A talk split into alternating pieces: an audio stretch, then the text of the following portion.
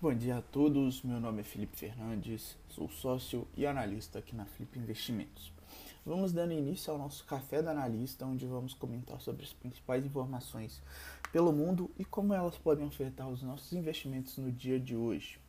Começando o pregão, terça-feira, dia 16 de março de 2021, temos os mercados asiáticos fechando em alta, com China negociando em 0,78 é, de valorização no dia de hoje.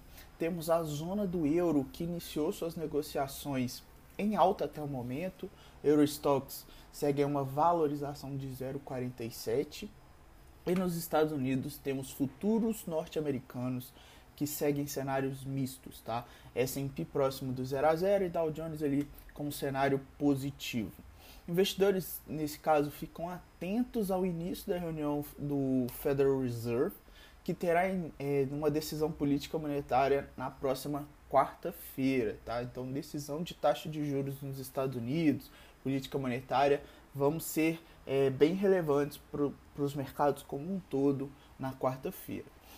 Movimento de moedas, temos o índice dólar com leve queda de 0,09%, quase próximo do zero a zero, e dólar se desvalorizando frente às principais moedas emergentes. Destaques para lira turca, é, rublo russo, rende sul-africano, peso mexicano, que são os pares que normalmente o investidor internacional compara com o real. Commodities, temos os metais é, no dia de hoje apresentando alta, com ouro puxando esse impasse, né, esse, essa, essa movimentação com 0,21% de valorização, e o petróleo seguindo na contramão com movimentação de queda, principalmente o Brent, com desvalorização de 1,28% no momento. Desempenho do dia anterior, pessoal. Ontem tivemos o Ibovespa fechando o primeiro pregão da semana é, com alta de 0,6, sustentado por setores de utilities e imobiliário. No ambiente político, temos o presidente Jair Bolsonaro anunciando na segunda é, o quarto titular né, do, do Ministério da Saúde desde o início de seu mandato e ele será o cardiologista Marcelo Queiroga, presidente da Sociedade Brasileira de Cardiologia, próximo à família Bolsonaro, em especial ao senador Flávio Bolsonaro. Na segunda, temos o Congresso é, Nacional que promulgou a PEC emergencial que impõe medidas de ajuste em caso de desequilíbrio fiscal. Ela prevê que o governo gaste até 44 bilhões de reais com o um novo auxílio emergencial não contabilizados na regra fiscal. Temos ali no ambiente corporativo para finalizar, o comitê de pessoas da Petrobras se reuniu, se reúne nesta terça-feira e entre os itens né, da agenda está a análise da indicação de Joaquim Silva e Luna para a presidência da estatal.